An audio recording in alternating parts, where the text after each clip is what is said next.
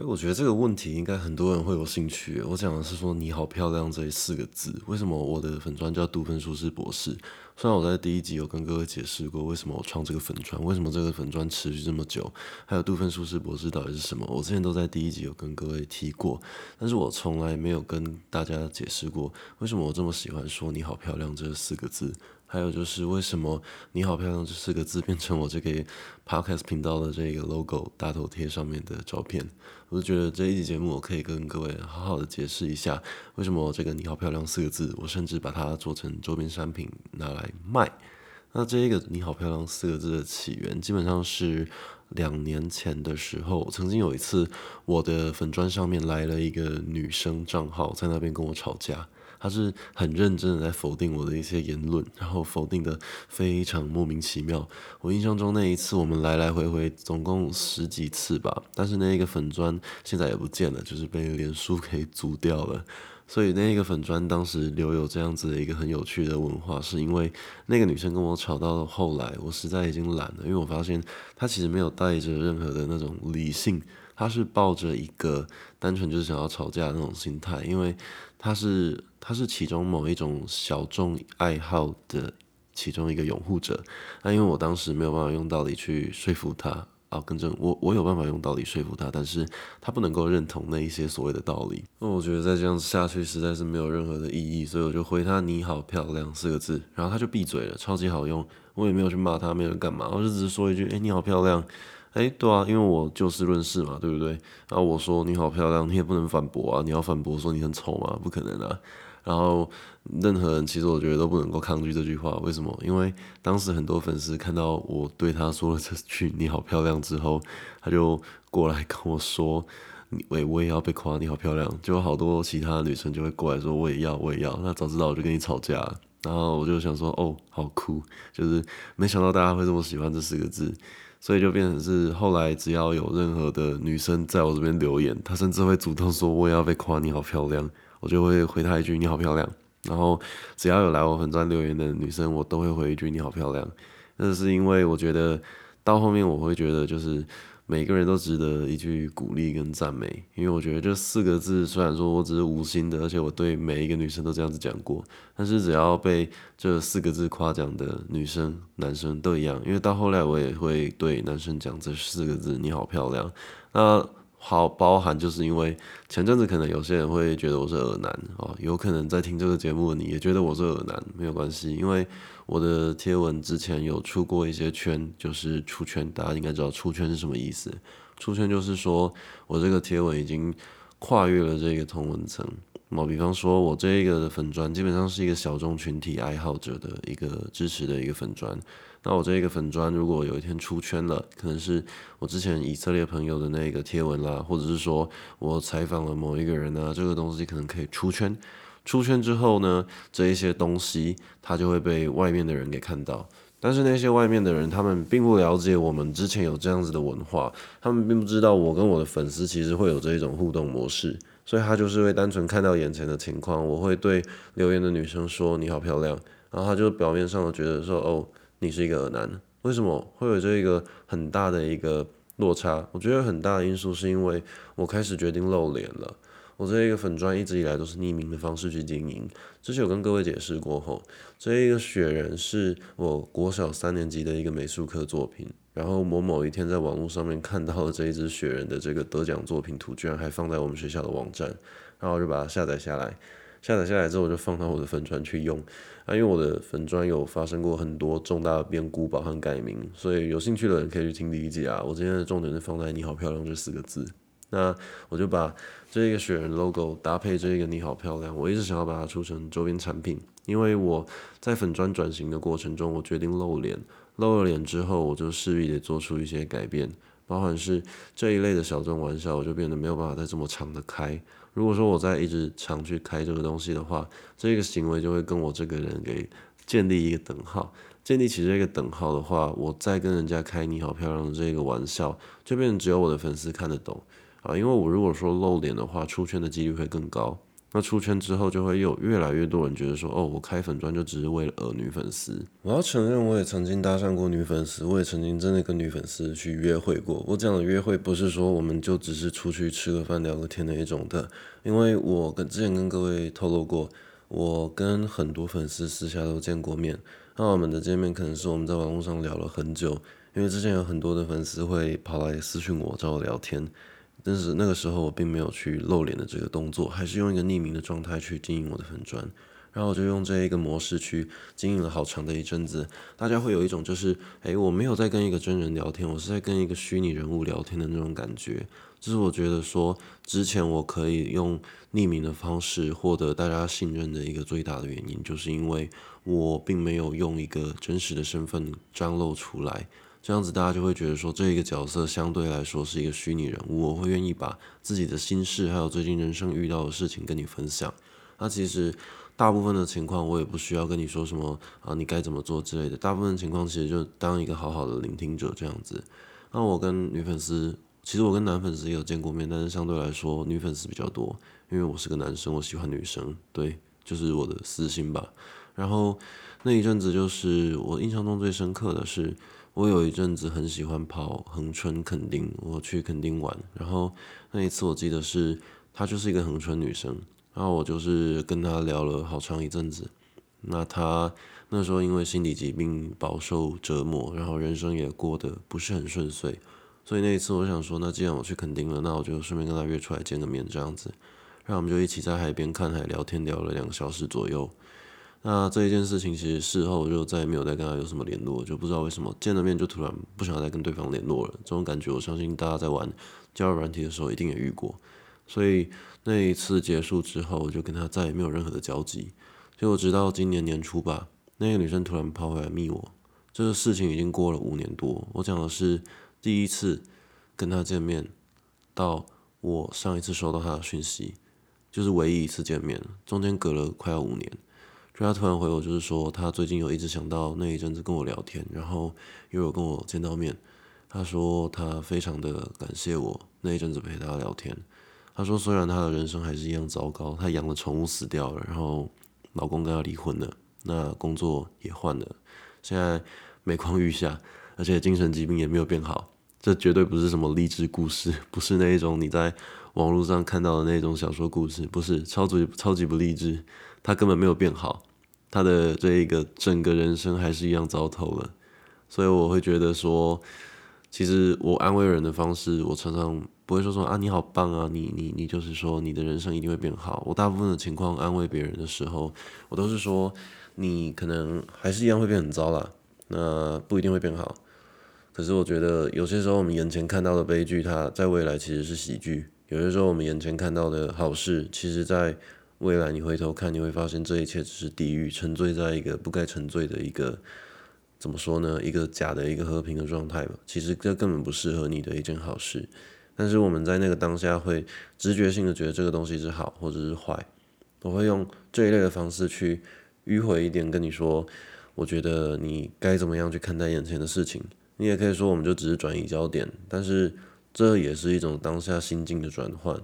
所以我在这边跟各位说的就是。我们没有必要去太执着眼前的情况，我们必须先跳开你自己现在的这一个当下。这是我常常会跟各位，就是说，如果安慰你，或者是说跟你聊天的时候，我会强调的重点。那那一位女生，她跟我讲的那些东西，就是显然的，她的人生没有任何的进步。她跟我讲完这些东西之后，我就跟她说，那其实那一阵子跟你聊天，我也是学到很多东西。她说，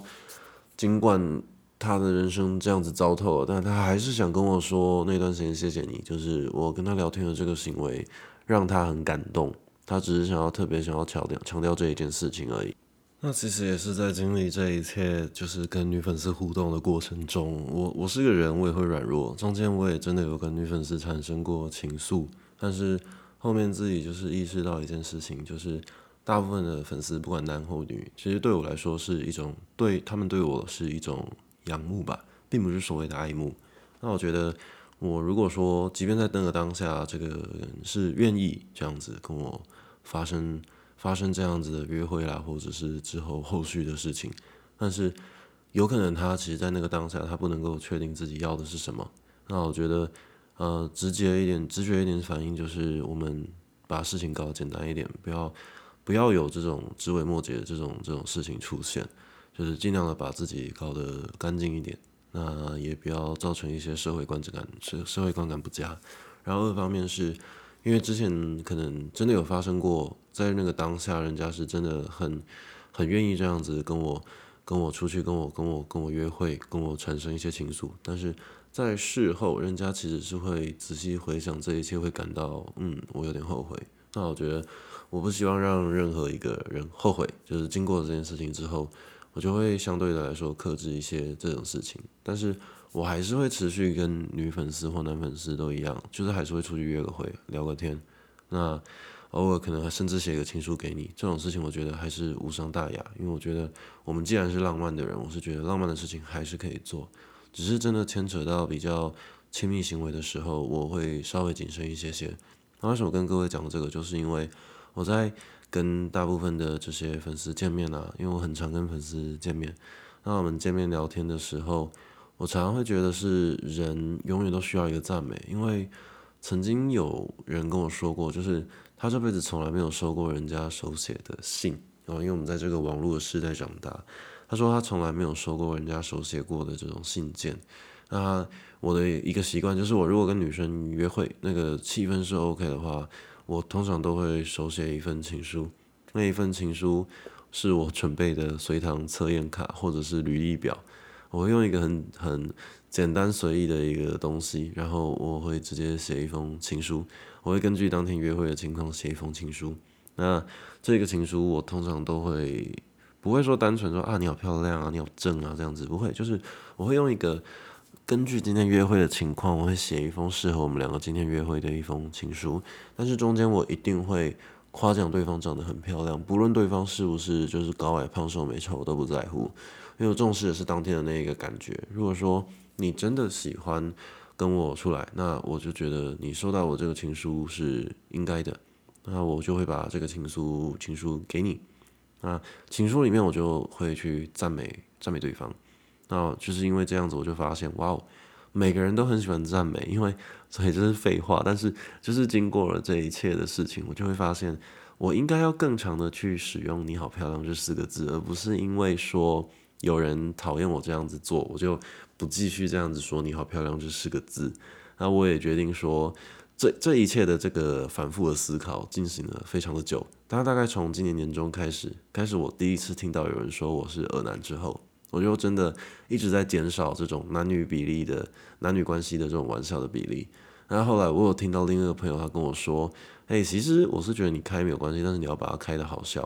然后就像是如果说长期追踪我的应该都知道，我前一阵子在听团的社团有被人家骂过，那是因为我当时开了一个比较没有那么好笑的玩笑。那就是那一件事情开始，我就深深的体验到，我觉得东西如果不好笑，真的就是欠骂。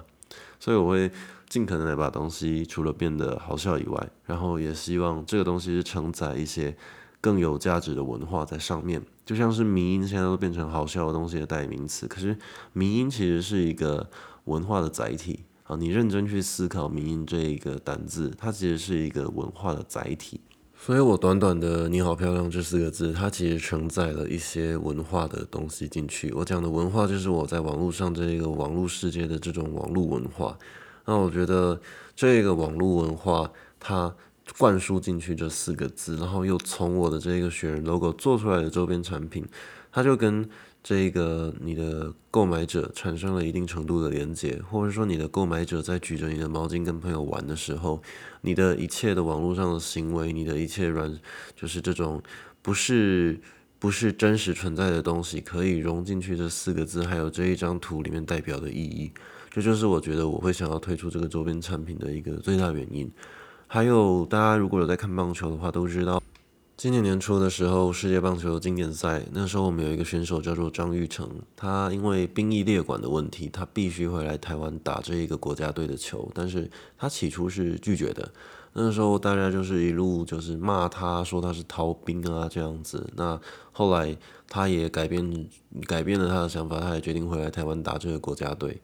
那那一次他打得非常的好，久而久之，他也很接受，就是网络上大家对他的批评指教。他每次有表现啊，或者是说出场的时候，他就会对大家用国国军的敬礼方式对大家敬礼，那就是会有点开讽刺他自己被开了这一个玩笑。但是后来他越打越好，越打越好，人人们就开始逐渐的叫他，他可能以前是二等兵，那后来变成下士、中士、上士，一路升上去，最后大家叫他三军统帅。结果最后我们都叫他国防部长，棒球迷都会叫他国防部长，包含那个美国大联盟的官方转播团队也都叫他，也都叫他国防部长。但是真正了解这个事件背后的，就会觉得哇，这其实蛮有趣的，因为。他利用了自己的骂名这一些负面的标签，去营造出最后大家对他印象最深刻的一个外号。那我觉得我某方面来说也是在模仿他吧，因为我觉得如果我因为你好漂亮这四个字被大家攻击、被大家嘲笑、被大家骂，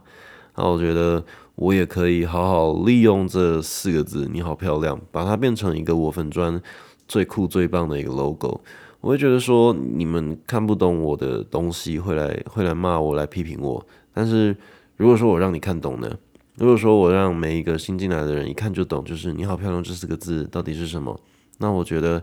这个东西我就可以继续的跟我的粉丝进行这样子的一个玩笑。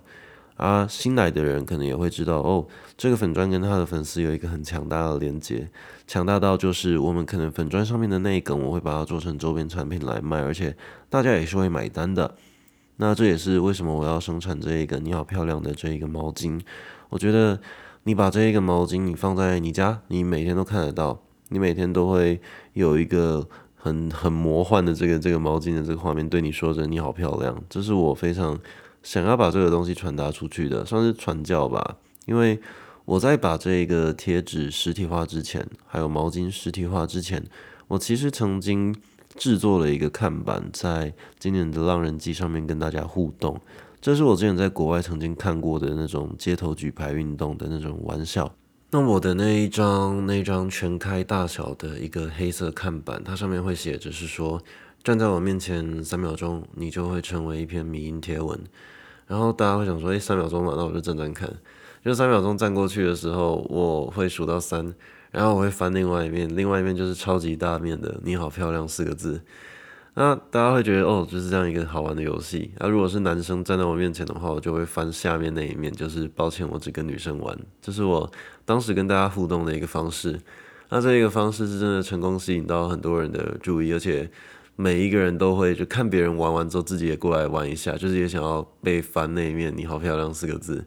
啊这个是我之前学国外的影片玩的一个梗，而且我自己觉得看到大家笑得很开心，我是真的蛮快乐的。那大家这样子笑，而且很多女生甚至是用尖叫的方式，就是看到这“你好漂亮”这四个字。然后印象最深的是那时候我拍影片，有一个女生她是。看到你好漂亮四个字，然后是用狂跳的方式，一直跟他说，跟他朋友说很开心这样子。而且像他这样子的参与者其实不少。我发现大家对于这四个字，其实它是一个你会觉得很羞耻吧？如果要你举这四个字，对于陌生人卷举这四个字，大部分的人都会觉得蛮羞耻的。可是我就觉得我有这个勇气，我把它做出来，那大部分的人也都蛮喜欢的。可是就是因为那样子，我。被一些人讨厌，他可能觉得哦，你就是想搭讪女生而已。确实，我某个程度可能真的是想要搭讪女生，但是我主要的目的其实就真的只想要跟每个人互动，那也真的达到了，而且大部分的人都是真的很开心的，他很开心这样子跟我玩，他们也会希望说我之后可以做不同的看板去跟他们玩。那我就因为那件事情更加确定，就是“你好漂亮”这四个字可以逐渐的变成我的粉砖的一个 slogan。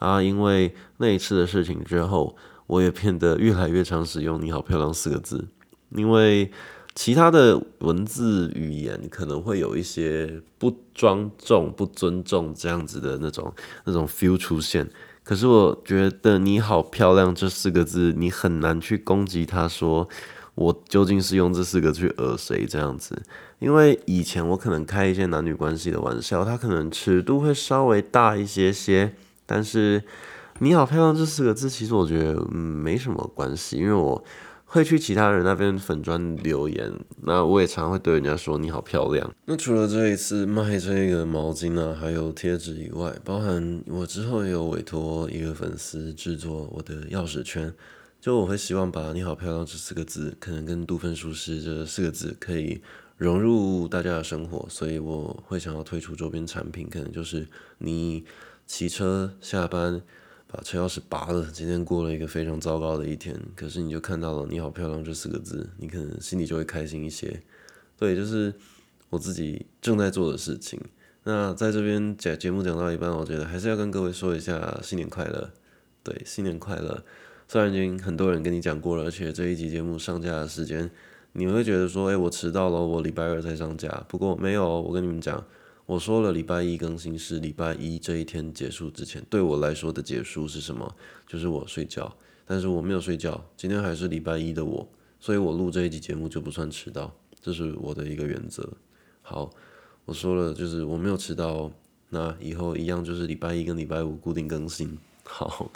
为什么我要跟各位再讲一次新年快乐？这个道理有点像是为什么我要跟各位讲你好漂亮一样的意思。因为有些时候我知道自己是一个很棒的人，但是我还是想要听你讲啊。我举一个例子好了，我以前在澳洲当游泳教练，我在澳洲当游泳教练的那段时间，我一直都是我们的整间游泳公司里面最好的一个教练。我最容易把人家清清楚楚的教到会，而且很多人会指明一定要给我上我的游泳课，一定要让我去帮他小孩教游泳，因为我真的是设身处地按照一个 SOP 以外的方式去。去去个人化的这种设置吧，因为我常常看到很多小朋友，他按照我们这种照本宣科的方式去去学，但是他很明显的学不会。可是如果我们换一个方式，用一个自己自己私下看到的方式去教他，他很明显进步了非常的多，那他自己也开心，他们的家长也开心。一开始我也是觉得，为什么我们其他教练都不这样子做？可是后来我就明白了，因为当我加入了两年、三年之后，我发现，即便我这样认真努力的教，我还是领一样的钱。可是我如果不按照这个照本宣科的方式去进行的话，我会惹出一些麻烦。比方说，我的经理会不同意我这样子做，或公司的高层会不认同我的这样子的一个行为，所以我就改变了一下自己的态度，我就变得没有这么认真去教了。这是我后来跟现实取救的方式，然后同时我也想到，可能我们以前认识到的一些年轻老师，年轻的时候为什么这么有教学热忱，也是一样的道理吧。那我就是经历了这一切，我中间有一段故事可以分享给各位。那时候我有一个印度学生，那他是报私人课程，他的妈妈后来也跟着一起报了私人课程给我教。那他妈妈的情况是，基本上英文不太会讲，他们是印度移民，啊，英文不太会讲的情况，我们很多时候都是用肢体语言沟通。我也不知道为什么我用肢体语言就把他教成了一个会游泳的人，因为对于印度人来说，运动是一件会流汗的事情，他们会尽可能的避免流汗。那我就那次把那个妈妈教会之后，她很开心。啊，有一天上完课之后，他就突然跑到我旁边跟我说，用英文说。你是一个非常棒的老师，他就这样说。你是一个非常棒的游泳老师。那我当下其实是有点愣住的。诶，对耶，我知道我很棒，我知道我是一个最好的游泳老师。但是，当你今天跟我亲口讲出来的时候，我是非常开心的。而且我在那个当下是有点惊吓到的，因为平常没有人这样子对我赞美，所以我会更常说“你好漂亮”这四个字，是因为可能你今天真的很漂亮，你是一个超级漂亮的女生，很多男生都喜欢你。那你是一个超帅的男生，很多女生也都喜欢你。但是很少人会直接跟你说：“哎，我觉得你很漂亮，哎，我觉得你很帅吧？”不会吧？可是我大部分情况跟人家相处的时候，我如果觉得你很漂亮，我可能跟这个女生相处到一半，我就会说：“哎，我觉得你真的很漂亮。”这是我会很自然的方式去去做我的一些一些表达，而且在那个当下，你听到了你被人家赞美你很漂亮，你是会有一点惊讶的，然后就哦好谢谢谢谢，就是每个人都会很喜欢这四个字“你好漂亮”这四个字。这除了是我把它做成商品以外，还有包含它背后的一些故事，同时也可以用一些我生命中的实证来跟各位介绍，为什么每个人都需要一句赞美，每个人都真的需要一句你自己知道的一个事实来赞美你。呃，而且这个你好漂亮，也不是说什么只对你讲，就是也不是带有任何的这种私人感情的方式，是一个客观的事实。因为即你今天可能有人觉得你很漂亮，你觉得你很丑，但是一定会有另外一些人觉得你很漂亮或你很丑。就是有人喜欢你，一定有人讨厌你；有人讨厌你，一定也有人可能喜欢你。它是一个相对的，因为我们的审美观都不一样，你很难找到一个全，应该说不可能吧？一定会有一个人是讨厌你的，即便你今天是今天什么世界选美名模都一样，一定会有人觉得你丑，或者是一定会有人讨厌你这一个人。就包含你，如果说像我一样经营自媒体，或者是说你在网络上比较有一点流量的人。只要你是这样子的一个人，你也一定会受到批评，不管是外表也好，或者是你的价值观理论也好，你永远没办法满足每一个人。这也是我自己在经营粉钻的时候会面临到的一些事情。所以“你好漂亮”这四个字的故事，大概是这一个原因。那这一张图是由我的一位粉丝叫做关倩，大家知道我在这一套周边产品设计都是委托我的粉丝的。那每一个人都就是有跟我报价，但是有人是很坚持要免费帮我设计，那他也真的拿出了相对应的这个能力。那其中有一位叫做关圈的粉丝，他也是有帮我设计这一个大头贴。那我是把这个“你好漂亮”四个字想要融入进去，所以如果你是没有追踪我粉砖，或者是说透过鬼故事或者是其他各种原因收听到这个节目的，我都可以跟你说。这“你好漂亮”四个字的由来是这个原因，还有为什么我要把头头贴的这个 logo 放成“你好漂亮”这四个字，这也是一个原因。那我觉得在今年新的一年，二零二四年这一年，必须要跟各位说的一件事情就是祝你们新年快乐。很多人都对你们说过，但是我觉得听这个节目，或者说听一次，多听到一句，你就会多有一种相信自己新年可以一切都很棒的这种想法存在，所以。包含我对大家说你好漂亮，或者是说说一些显而易见的这种这种赞美，我觉得这是每个人都值得拥有的，所以我会想要跟各位说一句新年快乐，你们都值得一个更好的二零二四，因为二零二三发生了很多事情，以我来说好了，我在二零二三的时候，我遭逢了人生很大的变故，我回台湾了，我放弃了我澳洲的很多东西，我把我。人生的整个步调给换掉了，甚至我跟我交往七年的女友分手了。那这一路上经历了太多的事情，包含我跟家人之间的事情，还有有听鬼故事的都知道我们家经历到了这些事情。那我们一切发生的这些悲剧苦难，看似很可怕。比方说。我们家的这个神秘学事件，其实任一般人来说都会觉得，哦，这事情怎么这么诡异啊？但是，要不是因为这一件神秘学的这些鬼故事，我根本就不会有这个机会让你在这边听我讲古鬼故事。因为我曾经创立过自己的 podcast 频道，但是那个时候我并没有做足准备，不仅是没有台风哦，或者是说这种故事内容都非常的糟糕。大家如果之前有听我我是鬼故事的那一个节目。第一集跟第二集就是我说后来变成试播集的，在我一开始没有修正音档的时候就直接贴出去。我那时候会觉得说，哎，你不爽听你就不要听啊，你嫌弃我有口水声，你嫌弃我会吞口水啊，人本来就会吞口水，我干嘛改？所以我一开始就是用这样子一个态度去经营那个频道，就导致说我的整个节目就没有什么内容，然后听感上也很糟糕，然后杂音很重，还有就是说那个降噪又开太深，变成说那个声音又很不像我的声音。所以我那个节目是以失败收场，后来也没有再继续更新下去。那我那个节目做下来，我就对 podcast 有一个恐惧在，我就觉得啊，我真的不敢再经营 podcast，因为我觉得我做的好烂哦。那但是我仔细想想，不对，当初即便我做的这么烂，每一集还是有固定的一个收听人数，所以我会觉得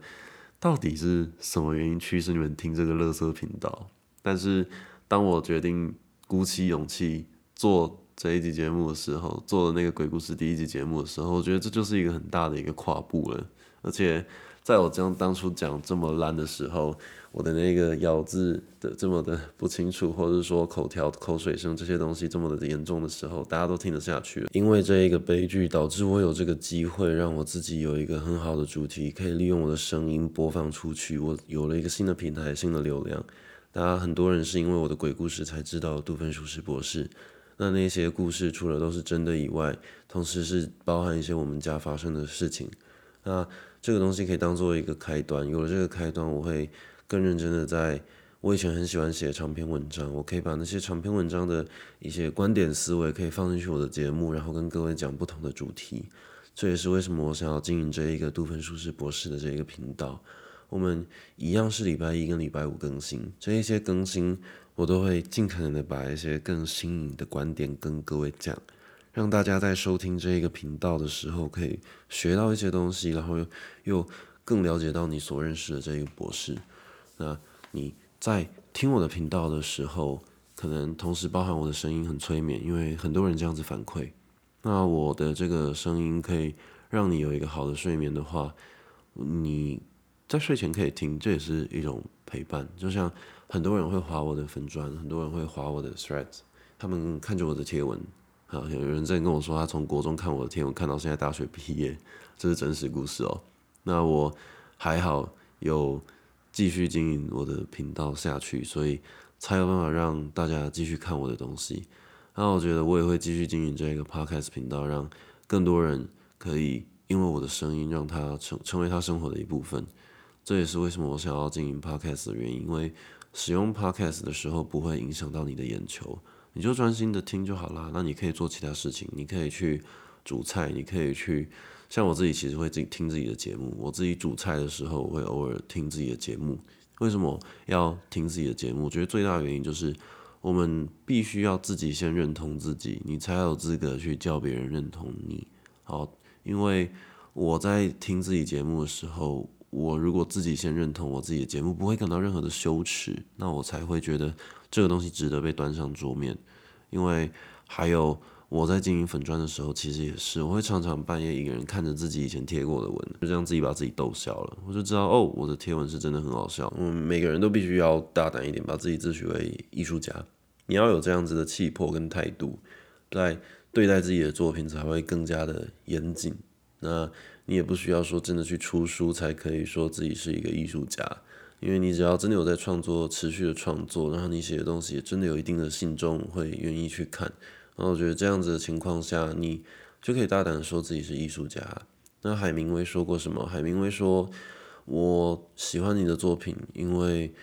我我嫉妒你，我嫉妒你，因为你写得出好的东西，我办不到。可是同时我也讨厌你，因为你的东西写得太烂，我我看的不喜欢。我我觉得为什么你写那么烂的东西？这是他说他不会看别人作品的一个最大的原因。好，因为。看得好看得烂，你写得好写得烂，我都不喜欢。你写太好，我嫉妒你；你写的太烂，我讨厌你，看不起你。你为什么贬低了文学？有点这样的概念。那我觉得我自己有点这样的感觉吧。我如果看到比我成功的呃作者啦，或者是说 podcaster、YouTuber，我会觉得，哎，你怎么比我好？可是如果比我烂的，我会觉得说，为什么你要把这个东西做的这么糟糕？那我自己本身也会听 podcast，是因为。我自己有一些特殊的主题，而且我从以前就很喜欢听 podcast。那一阵子我在澳洲失业的时候，我曾经因为疫情在澳洲失业。那一阵子我在开 Uber E 送餐，那每天晚上我就是那时候刚好也冬天啊，我就那个冬天很冷，那我是那时候台湾通勤第一品牌的声音陪伴我度过每一个晚上。我每一个自己孤单的这个晚上，是台湾通勤第一品牌的这个声音陪伴我度过。那我就觉得他们那一阵子的陪伴对我来说已经融入了我的生活，融入了我开车的时光。那我希望我自己的这个频道，我自己的声音或多或少可能也可以融入你们的生活，融入你们的，就是变成一个你们的陪伴。那我觉得如果真的做到这样子的话，那我可能就是成功了。有可能有人从我的。第一集鬼故事，可能最早从 Stress 上面看到我在写恐怖故事，然后进而过来听我听我讲鬼故事，听我的声音频道，那也愿意愿意给我这一个新的频道一个机会。你们愿意过来听，而且听到现在，如果你是老观众，你都有听我的节目的话，那我相信我的声音也变成了你的一种陪伴。我。陪伴着你在在网络上度过你们可能在做生活上任何琐事的这一些时光，那不管是我的语速快或慢干什么的，我都可以跟各位说一件有趣的事情，是我从来没有拟稿过，就是我在说节目的时候，我真的都是凭着一个大方向的一个主轴去想我今天要讲什么东西，那顺着顺着讲下去，可能想要吞口水的时候，我就会先暂停，然后把自己的嘴巴、口腔整理干净之后，再继续把它讲下去，那也让大家听感上可以更加的舒适，这是我觉得我必须要做到的。而且像这一集一开始，我跟各位说我要讲“你好漂亮”这四个字是怎么来的，可是讲到现在，我绕了好多东西。那我觉得这就是我没有去定义我这一集节目的这一个，我只能讲这个东西。那我觉得就是因为我没有去定义它，我才可以有这样子一些内容后续出现，凭当下的感觉。啊，包含是我之前的节目可能也是啊，我一开始根本就没有想到我会讲那些东西，但是我就是这样子蹦出来了。你如果真的喜欢这样子的模式，我希望你可以让我知道。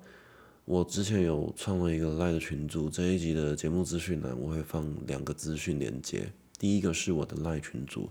你对于我的这一个 Podcast 频道，或者是我的这一个你说鬼故事，你对于我的 Podcast 跟 YouTube 还有粉钻的经营，你有任何的问题都可以加入这个 Line 群组。你有任何的问题都可以问我，或者是说你想要告诉我我哪里做的很好，哪里做的不好，都可以跟我讲，没有关系。那我觉得就是利用这一个。管道可以让你去了解到我做频道的一些背后的故事，都可以。那就欢迎你们加入第一个群组，去加入这个赖群组。第二个连接是我自己的商城，你如果只有支持我，想要买我的东西，我就希望你可以进入那个商城支持我。我的毛巾真的是用非常好的一个品质的台湾制造的毛巾，我没有去跟人家用淘宝货，这是我自己觉得。我能够有这一个这一个舞台，可以在这边讲话，其实是委托，其实是因为我的粉砖。那因为我的粉砖是有很多的本土派阵营的支持者所所巩固的，那我觉得我不可以对不起大家的中心思想，这是我坚持没有为了利润去碰淘宝货的原因。如果说你有收听到现在，也有可能是你嫌它太烂没有关掉，不管，总之你听到了现在啦，那。谢谢你陪我度过了这个三十几、四十分钟，那我自己也很开心，自己有办法陪伴你这三四十分钟。也许我最大的价值是我的催眠的声音，不一定我的声音可以拿去做很多事情。至于说最后这个频道会发展成一个怎么样子的 podcast 频道，我自己也不确定啊。因为我们从行销学上面来看，好了，人会因为啊，一开始自己预想的东西，导致你最后的消费行为跟你预开一开始预想的东西完全不一样。这是一个经过研究的心理学的一个行为。比方说，我今天想要买一条牛仔短裤，蓝色的，可是我进去百货公司里面逛了一整圈下来，我居然买了一件一一一条领带都有可能。但是我原本买的东西，我根本就没有去买。我们常常会有这种情况啊，对不对？那你自己也是。我们比方说，我之前去做心理咨商好了。我那个时候想要聊的主题是想要聊我跟我之前一任女朋友的一个感情的事情，结果哇，怎么聊都聊到我们的家人家庭状况去，就这样聊了一整一整节的智商时间，就就把跟家人聊聊这个抱怨家人的事情，就是占的那一整堂的时间。那我觉得我在做这个节目也是啊，也许我一开始是想要跟各位分享我为什么。会创这个粉砖啊？为什么我要写这些长篇文章啊？我把那些长篇文章变成一集 podcast 节目给各位听。原本我可能是抱着这样子的想法，结果最后变成一个催眠的频道，也说不定啊。后来会有什么样子的发展，我自己也不知道。这是我在一开始的节目有曾经跟各位说过的。我们人永远都不要去设限自己的未来，也不要去设限自己眼前拥有的东西，因为你不去设限，你才有可能把一件事情给做好。比方说这一集节目的录制，我必须跟你们坦诚，为什么我会迟到？因为我最近真的非常的忙碌，每一个购买我周边产品的人，我都会亲笔写一封感谢信。如果你买满五百，我甚至会写半张 A4 大小的纸。那就是因为我一直在忙出货，然后同时我另外一个鬼故事频道的节目也都有在更新。还有我在剪片，我邀请到了大马支持大支持大马合法化的律师李金奇，就是绿党的党主席。我邀请到他跟我做一个访谈的节目，我也要剪那一支 YouTube 的影片。那同时这一些东西忙一忙，我也要接着着手，我想要把杜芬舒适博士这个东西变成一个品牌化，我也要准备创立自己的公司行号。啊，这一些东西是需要一个很大的努力，包含有厂商来找我也配合作。我讲的是鬼故事的那个频道这一类的商业合作书信，那还有下一波、下下波的周边，因为全部都是我自己去找、自己去联系，我请人设计，然后自己去找厂商，自己去印制、打样，然后存货自己管理啊，然后会计系统也都自己做，这一切都是我自己一个人在弄。其实我是到前两个礼拜多吧，有朋友跟我聊天，我才有意识到，哎，对我现在其实在创业。对耶，我把年终的工年终工作辞掉回台湾之后，我就没有在工作啦。啊，我是靠着我的存款在活的，我靠着我的存款一路活到现在，那也快要见底了。我希望我可以做一些事情，开始赚钱。啊，卖周边只是其中一环啦，包含把节目做好。那如果说这个失败了要怎么办？就找工作还是怎么办？莱特兄弟坐飞机坐了这么多次，他们每一次就是工作、存钱、买材料，失败重来，日复一日。那就是因为他们真的很想要把飞机给做出来，最后他们真的成功了。那我是觉得，如果我失败，我可能会再去找个工作吧。那我也不知道未来会怎么样发展，只是在于这个眼前的当下，我不会去想未来该怎么办，我只会专注眼前的情况。那我的周边产品卖的好与坏，都不管怎么样，都是用实际行动支持我的人，所以我一定会手写一封情书，还有感谢信，这是我可以做到的承诺啦。当然这一集跟各位真的废话了蛮多，真的讲了蛮多的东西。